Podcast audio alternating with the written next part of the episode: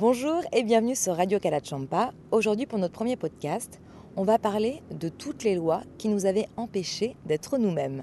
On s'est rendu compte qu'on avait tous vécu en nous trois types de lois. Des lois personnelles et individuelles liées à notre identité, des lois de la société liées à notre environnement et des lois universelles qui permettaient de transcender nos lois personnelles et nos lois de la société. Donc on démarre sur les lois personnelles. Les lois personnelles, c'est toutes les croyances qu'on avait eues sur nous-mêmes depuis notre naissance. Depuis mon premier souffle, j'ai eu des pensées, mais ces pensées, elles sont pas venues de nulle part. Dans un premier temps, elles sont venues de ce que j'ai observé quand je suis sortie du ventre de ma mère. Ma première relation avec l'extérieur, c'était ma relation avec mes parents et avec mes frères, avec ma famille. En tant qu'enfant, on observe et puis on fait des liens. On se dit ah bah tiens, on m'a dit ça, donc ça doit être vrai. Puisqu'a priori, tout ce que nous disaient nos parents en tant qu'enfants, on se disait que c'était vrai au début. Et puis après, on allait vers l'extérieur, puis on voyait des choses différentes. Et là, on pouvait remettre en question nos propres croyances. Sauf qu'en tant qu'enfant, il y avait quelque chose qui existait, c'était la relation euh, affective. Donc on croyait plus facilement nos parents, parce qu'il y avait un lien d'amour, qu'un inconnu. Ce qui fait qu'après, toutes nos relations ont été teintées de nos propres croyances depuis notre naissance. Et on pouvait se rendre compte souvent qu'on répétait les mêmes schémas, qu'on avait toujours les mêmes pensées en tête, qu'on vivait toujours les mêmes choses. Et puis ben, un jour, on se dit ben, j'en ai marre de vivre les mêmes choses. Est-ce que ce que je vis, c'est vraiment ce que j'ai envie de vivre? Et en même temps, peut-être qu'il y avait des lois de la société qui étaient régies au-dessus des lois personnelles et qui rendaient en fait notre existence plus complexe. T'as raison. Finalement, les lois de la société, c'est aussi toutes les croyances d'une société. Si on grandit en France, on avait le schéma sociétaire que à 18 ans, on avait notre bac, après on faisait des études, après on avait un travail, après on se mettait en couple, on emménageait ensemble, on se paxait ou on se mariait et après on faisait des enfants.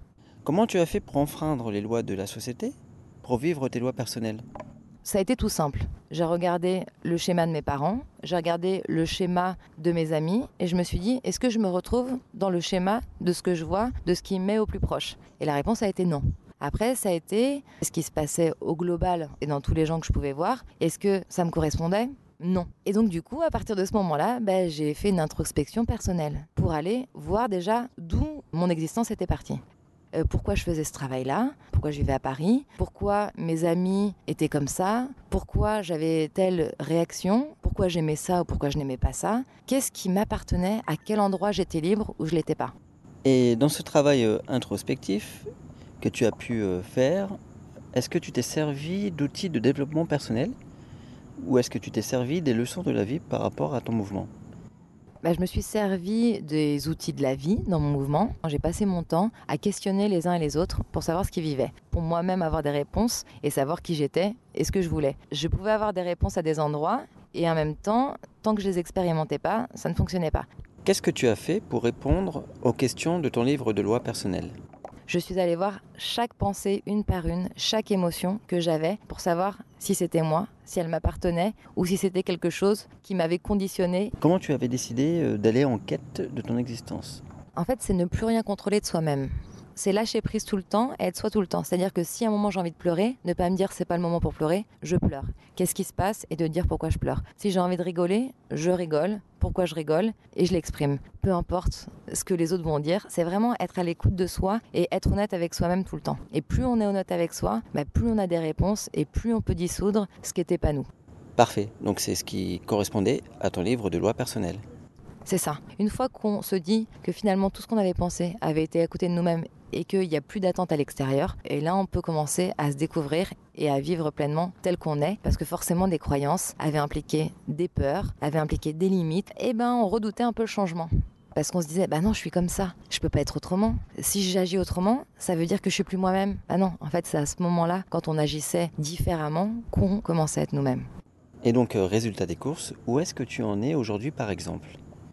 Toutes les pensées que je pouvais avoir avant n'avaient été que des conditionnements de l'extérieur. Toi, comment est-ce que tu t'es rendu compte que tu avais des lois personnelles et qu'elles ne t'appartenaient pas? Tout simplement en observant les uns les autres. Bah, je me suis moi-même auto-perçu et j'ai pu comprendre mes comportements. Dès notre naissance, euh, hop, la première chose qu'on nous a matérialisé, euh, c'était un livret de famille. Boum, livret de famille, prénom, nom, date de naissance, hop, t'as une identité. Il suffisait de s'en rappeler pour euh, comprendre qu'on avait eu un livre de loi personnel en soi et qui, avait été de dire oui ou non si on aime ou on n'aime pas cette émotion ou pas. Finalement, chaque individu disait oui ou non. J'aime ce sourire, oui. Pourquoi? Parce que euh, ça me rappelle une pensée ou un, sourire de quelqu'un que j'avais apprécié. Dans chaque mouvement, on pouvait déjà euh, vivre une émotion, un geste, renvoyer énormément d'informations. Et donc forcément, on pouvait tout de suite dire si on aime ou on n'aime pas. Donc le livre de loi personnelle avait été simplement un livre j'aime ou j'aime pas. Donc ça avait déjà été à côté de notre humanité. On nous avait déjà mis à l'épreuve euh, sans que nous-mêmes existions euh, par nous-mêmes. Tout avait déjà été encastré comme ça, les uns avec les autres, sans même que chacun s'en rende compte pleinement.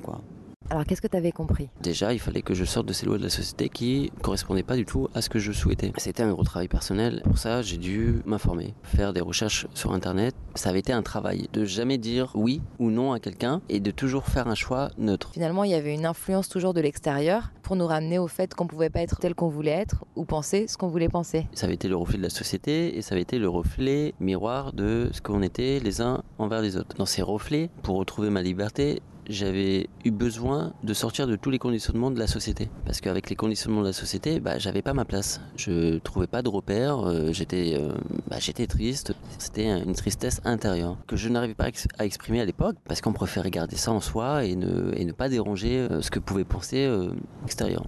Les règles de la société, j'ai même pas besoin d'en parler puisque chacun sait à quoi ça correspond. Par contre, moi, j'avais décidé de me dire que je n'avais aucune règle.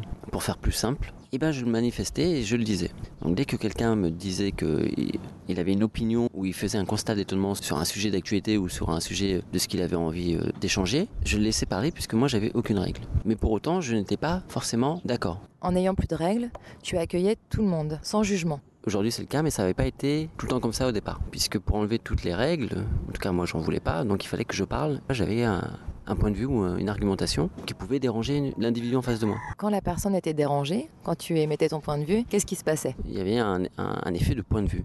Je m'en amusais parce que ce point de vue ne m'était pas personnel. Mais pour la personne en face, ça pouvait l'être.